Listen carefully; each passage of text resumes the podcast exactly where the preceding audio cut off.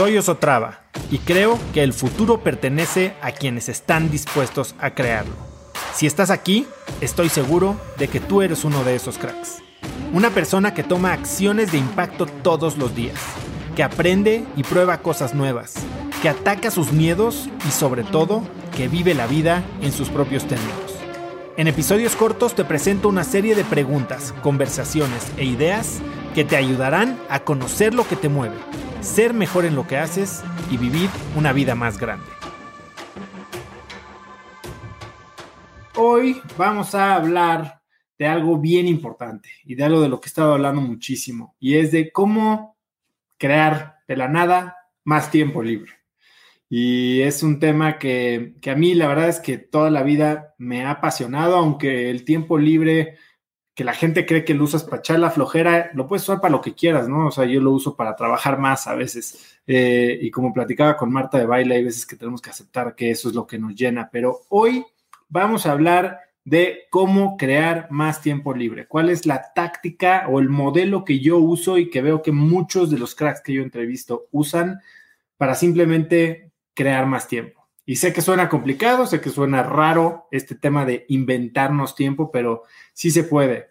Lo que pasa es que todo el tiempo vivimos a prisa, nos han educado a, estar a prisa, a hacer más, y ahora sí que prácticamente traemos ahora sí como, como escudo de honor este tema de duermo poco, ¿cómo vas? Pues aquí en chinga, ya saben, dándole como, como si fuera algo que presumir y como si fuera algo que no pudiéramos evitar, pues ya sabes cómo es, no hay que corretear la chuleta, hay que, hay que y hay que hacer. Y lo que pasa es que al final del día terminamos con listas de pendientes interminables y acaba el día y sentimos que no avanzamos en nada, sentimos que sinceramente no logramos nada.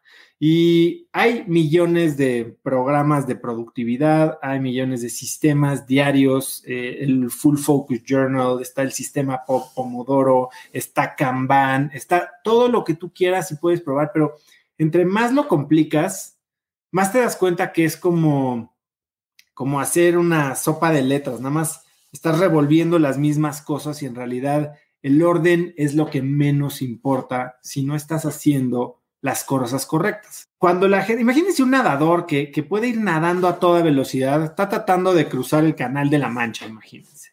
Y van, y pienso en Mariel Holly o pienso en Nora Toledano, y van nadando, nadando, nadando, que son kilómetros y kilómetros y kilómetros. Imagínense que van a toda velocidad, pero en ningún momento se preocupan por sacar la cabeza y ver hacia dónde van. Entonces, podrían nadar y nadar y nadar y a, estar nadando en círculos, B, llegar a, o sea, nada más seguir por la costa de España o de Francia. Y la verdad es que no importa la velocidad en la que hagamos las cosas, si no estamos haciendo las cosas correctas, entonces pues nunca vamos a terminar, porque nunca vamos a llegar a donde creíamos que queríamos o, a donde queremos llegar. El problema es que a veces ni sabemos a dónde queremos llegar. Ahora, cuando estamos haciendo cosas y estamos cayendo en esta eh, falacia de la productividad, del hacer más, del meter más cosas, multitasking, si quieren llamarle, hipereficiencia de hacer más, más en tan poquitito tiempo, en, time boxing. Hay millones de cosas que podemos hacer, pero al final del día terminamos quemados, terminamos eh, totalmente eh, abrumados de la cabeza y muchas veces ni siquiera terminamos con un sentimiento de realización o volteamos a ver y nuestra lista de pendientes simplemente creció. Y cuando es esta lista de pendientes interminable, ¿cómo es posible que hagamos un momento para nosotros? Porque, ¿qué es lo peor? Que cuando entramos en estos ciclos de hiperproductividad, por llamarle de una manera, pero hiperproductividad mal dirigida, ¿qué es lo que termina sufriendo primero? A ver, pónganme aquí, ¿qué, creen que es lo primero que eliminan cuando tienen demasiadas cosas, cuando están viviendo con prisa, cuando están eh, tapados de chamba? ¿Qué es lo primero que quitan? A ver, pónganme aquí en el chat si es ejercicio, si es sueño, si es tiempo personal, ¿qué es lo primero que quitan? Si es otro trabajo, ¿qué es lo primero que sacrifican? A ver, díganme, ¿qué es lo primero que sacrifican cuando ya no tienen más tiempo? ¿Qué es lo primero que sufre? A ver, los voy leyendo por aquí. Eh, el ejercicio, el tiempo uno mismo, sueño, alimento, ejercicio. Eh, ¿Qué más? Dormir y ejercicio. En Instagram, ¿qué es lo primero que sacrifican cuando tienen demasiado trabajo? Ejercicio, fíjense. Sueño. ¿Qué tal? Decimos, dormimos menos y estamos ahora así como dicen, burning the midnight oil y al final del día nada más no nos sale bien. Tiempo personal, tiempo personal, meditar. Fíjense que es lo primero que estamos sacrificando y la verdad es que la familia. Sacrifico hoy sacrifiqué mi trabajo de 12 años, pues espero que lo esté sacrificando por algo mejor. Tiempo para leer, descanso, ejercicio y tiempo personal. ¿Y qué es lo que está pasando? El social en general.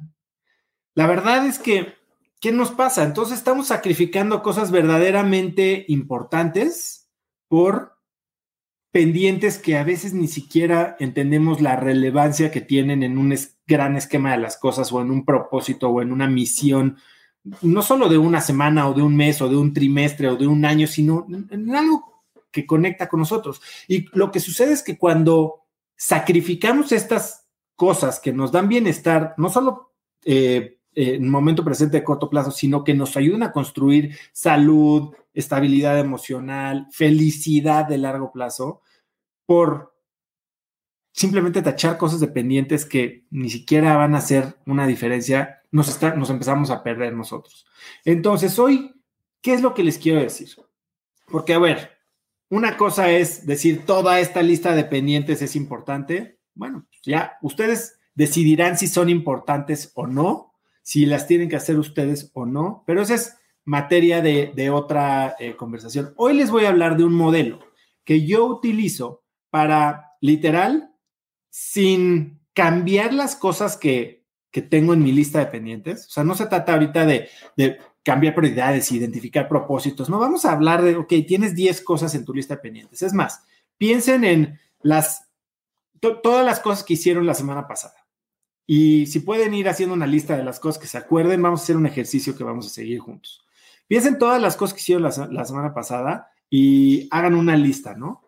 Y dentro de estas, esta, esta lista las vamos a ir acomodando en algo que yo llamo la escalera del enfoque o el embudo del enfoque, vamos a decirle así. Y el embudo del enfoque es porque empieza ancho y la idea es que termines con un piquito así, ¿no? Y este piquito así es en realidad las cosas que vas a terminar haciendo tú.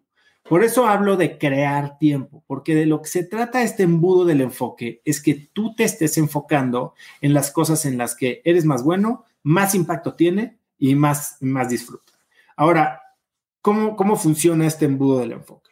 Este embudo del enfoque tiene cuatro etapas y la idea es que todas estas actividades que estás haciendo las metas al embudo del enfoque como si fuera un procesador de alimentos, como si fuera una juguera y se va a ir quedando se van a ir quedando cosas ahí. Y no significa que se van quedando y simplemente las tiras a la basura y que quién sabe qué vaya a pasar, sino que las vamos a empezar a filtrar para que sucedan, pero de una mejor manera.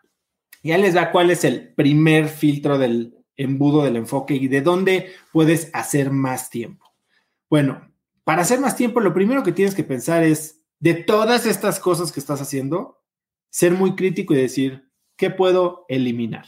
Ese es el primer enfoque. No hay, porque nos la pasamos siendo productivos, hiperproductivos, optimizando la manera en que hacemos cosas, pero no sé si han visto estos memes de las inundaciones. Digo, ahorita no estoy hablando de Tabasco ni nada, qué lástima y qué duro lo que está pasando ahí, pero memes de gente en una reja con una cubeta sacando agua y echándola del otro lado de la, de la reja, ¿no? Y la verdad son cosas que sinceramente no sirven de nada. Eh, son cosas que podríamos hacer hiper eficientemente, podríamos ser unos cracks en sacar agua de la cubeta al otro lado de la reja y, decir, es que yo tengo una técnica increíble. Sinceramente no ayuda nada, son cosas que no se deberían de estar haciendo. Entonces, lo primero es eliminar las cosas que no tienen razón de ser. ¿Y por qué digo que no tienen razón de ser? ¿Y por qué? Si, a ver, si las estamos haciendo, ¿por qué estamos haciéndolas? Bueno, pues muchas cosas las hacemos por costumbre. ¿Cuántos no hemos llegado a un puesto eh, en donde hay un proceso establecido que se creó tal vez hace cinco o seis años cuando no existían herramientas, cuando el cliente era diferente, cuando eh, el, o sea, y seguimos utilizando esos mismos procesos sin cuestionarlos, sin refrescarlos, sin modernizarlos y sin entender si están construyendo al, al, eh, propósito general de la empresa o, de nosotros mismos. Entonces, lo primero es entender, a ver, esto que estoy haciendo, esto que me está quitando tiempo, esto que tal vez no disfruto, se tiene que hacer para empezar. Ese es, y se van a sorprender cuántas de las cosas que hicieron la semana pasada ni siquiera deberían de estarse haciendo. O sea, podrían eliminarlas de la existencia del mundo y de su vida y nadie sufriría. Y entonces cuando logras ver eso, entonces ya estás creando un poco más de tiempo que literal aparece de la nada. Ahora, ¿cuál es el segundo nivel del embudo del enfoque? El segundo nivel del embudo del enfoque es simplificación. Porque así como dijimos, ok, hay cosas que no pudimos eliminar y que definitivamente se tienen que seguir haciendo. Probablemente se están haciendo de maneras que no son eficientes. Hay, hay procesos que nos llevan 27 pasos y que podrían llevar uno. Hay eh, sistemas que requieren aprobación de 40 personas y que no deberían ni siquiera requerir de una, porque están basados en herramientas antiguas, porque están basados en especificaciones antiguas, en prácticas que tal vez implementó alguien que venía antes que ustedes y ni siquiera, y, era porque le facilitaba algo a él, porque tenía algún tipo de, em, pues de, limitante, ¿no? Hay una historia que, que me contaron el otro día de, de una receta de un pescado que se hacía en un sartén y pues para hacer la receta de este pescado se le cortaba la cabeza y la cola, ¿no? Y entonces la mamá, la, hija veía y pues, le cortaba la cabeza y la cola hasta que un día le pregunta a la mamá, oye, ¿y por qué le, le cortas la cabeza y la cola en esta receta al pescado? Y le dice, no, bueno, pues es que así lo hacía mi mamá. Y entonces va la hija y le pregunta a la abuela, oye, abuela, este, esta receta que nos, eh, que nos, nos, enseñaste, ¿por qué le cortas la cabeza y la cola al pescado? Es como los que le hacen al pepino, ¿no? Le que le tallan. Quién sabe si es verdad o no, pero bueno, la abuela le dice, no, bueno, porque hacía, así le hacía mi bisabuela, mi, mi, mamá, que es la bisabuela. Y entonces va la hija y le pregunta a la bisabuela, que ya está prácticamente en sus últimos. Dice, bisabuela, ¿por qué le cortamos la cabeza y la cola al pescado que nos queda tan rico? ¿Y que, cuál es el truco de esa receta? Le dijo, no, bueno, porque cuando yo lo hacía, tenía un sartén muy chiquito y entonces el, pescado no cabía en el sartén y le cortaba la cabeza y la cola. Y entonces se pasa por generaciones esa receta de cabeza y sin cabeza y cola, cuando la realidad es que no tiene razón de ser. Y que tal vez dejando la cabeza y la cola, ahora que tenemos sartenes más grandes, que tenemos hornos más grandes, que tenemos, ¿me entienden? O sea, y la idea es, es justo esa. ¿Por qué no simplificamos? Tal vez cortar la cabeza y la cola requiere una herramienta extra, requiere tener, eh, disponer de estos eh, desechos, tal vez eh, hace que no puedas utilizar ciertas partes del pescado y hacen que desperdicies más. Pero eso pasa en todos los aspectos de nuestra vida. Entonces, una vez que tienes cosas que se tienen que hacer, asegúrate de hacerlas de la manera más eficiente, más simple lo, simple es lo más fácil, o sea, y también lo habla eh, la, teoría del, no sé cómo se dice, si es la teoría de Ockham, ¿no? Que cuando tienes 27 soluciones posibles o mil soluciones posibles, la más simple es la, es la correcta, la que tiene mayor probabilidad de ser correcta. Y es lo mismo con sistemas, todo se puede simplificar. Tal vez requiere un poquito de un proceso de aprendizaje, una curva, un, poco de inversión de tiempo en descifrar una manera más simple, pero eso puede liberar recursos increíbles. Entonces, ya tienes tiempo que te ahorraste al no hacer cosas que antes hacías. Ya tienes tiempo que te ahorraste al reducir el tiempo que te toma hacer lo que antes hacías porque lo simplificaste. ¿Cuál es el tercer nivel del embudo del enfoque? Automatización. después de que eliminas ahora ya tienes todos estos procesos lo más simplificado posibles. ¿Cuáles de ellos tienes que seguir haciendo tú y cuáles de ellos podrías automatizar? Y hoy hablamos de automatización como si viniera eh, Terminator y, Skynet a acabar con el mundo, pero la realidad es que la automatización está aquí y no es que nos va a quitar el trabajo, a ver, nos va a quitar el trabajo que ni siquiera deberíamos estar haciendo. Podemos automatizar ciertas cosas en las que nuestra humanidad esencial no se utiliza, que es creatividad, que es juicio, que es eh, pensamiento creativo, constructivo. Entonces, ¿qué puedes, qué de todo lo que simplificaste puedes automatizar? Y no estoy hablando simplemente de automatizar utilizando robots, utilizando programas de software. Te estoy hablando de automatizar inclusive la toma de decisiones. Imagínate cuánto tiempo tarda, o cuánto, a ver, ves a Jeff Bezos que toma tres decisiones al día, ves a Mark Zuckerberg, a, Steve Jobs que se visten igual todos los días. ¿Por qué hacen esto? Porque automatizan el proceso de decisiones para no gastar esa energía, para no caer en la fatiga de decisión. ¿Qué decisiones podrías automatizar tú? Olvídate de cómo te vistes y qué comes y cosas así de, de básicas, ¿no? Pero piensa en tu empresa, Piensa en, tu vida, en las decisiones que tomas en tu casa. ¿Cuántas veces no te vienen a preguntar tonterías en las que sinceramente no agregas valor y que por el simple hecho de estarlas contestando constantemente le estás dando ineficiencia al sistema, le estás eh, restando autoridad a un subordinado, le estás poniendo un paso más en un proceso. Y podrías poner una regla una decisión que elimina, como yo digo, 100 decisiones. Entonces, oye, tú, todo lo que tenga que ver con menos de mil dólares, lo puedes aprobar y lo puedes cargar a mi tarjeta. Oye, ahí tu decisión es una, poner a la persona en la que confías y estás automatizando este proceso de decisiones que a ti te está liberando tiempo de estar, oye, tienes un Zoom para que te explique de cómo vamos a comprar las tazas de no sé, no me interesa, no, no quiero estar en Zooms, no quiero comprar tazas eso confío en ti. Y entonces ya creaste tiempo al hacer, este, hasta al eliminar eh, actividades que no deberían de existir, al simplificarlas al máximo y al automatizarlas, que eso implica que no las estás haciendo tú. Y entonces llegas a tu último nivel del embudo del enfoque. ¿Y cuál es ese último nivel? Pues es el más caro, tal vez, es el que más requeriría tiempo de, entrenamiento, tal vez inversión en, en gastos operativos, que es delegar.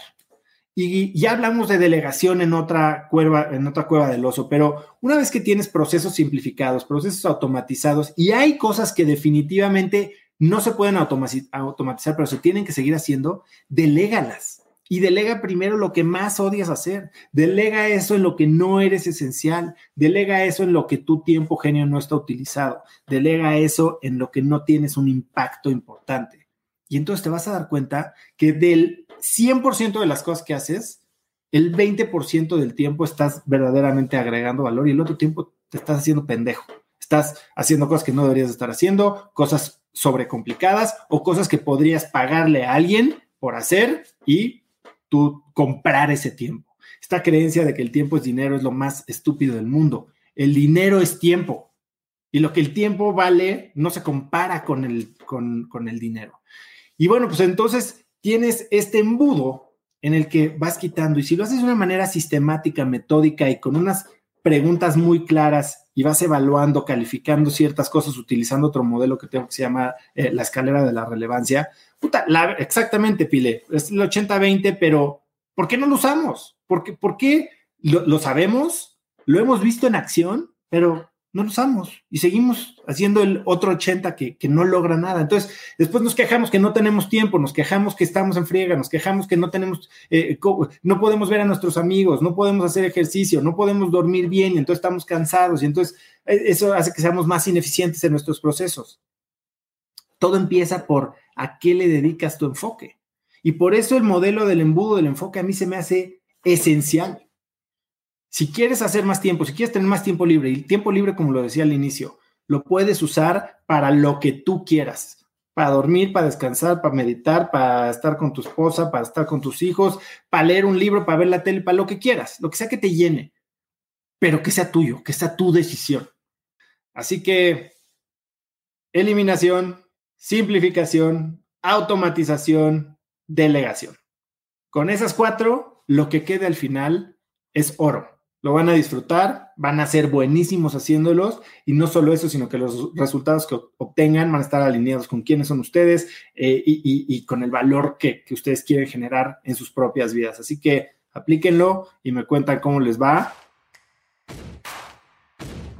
Conecta conmigo en Instagram como arroba osotrava y dime qué te pareció este episodio. Mi meta es inspirar a una nueva generación de hispanos a vivir vidas más grandes. Y si me quieres ayudar a lograrla, lo mejor que puedes hacer es seguirme en Spotify y dejar una reseña en Apple Podcasts para así subir en ese ranking. En tu reseña cuéntame de qué temas, categorías o personas te gustaría aprender y me aseguraré de leerlas para darte el contenido que quieres. Y no olvides unirte a mi comunidad de cracks en cracksnetwork.com.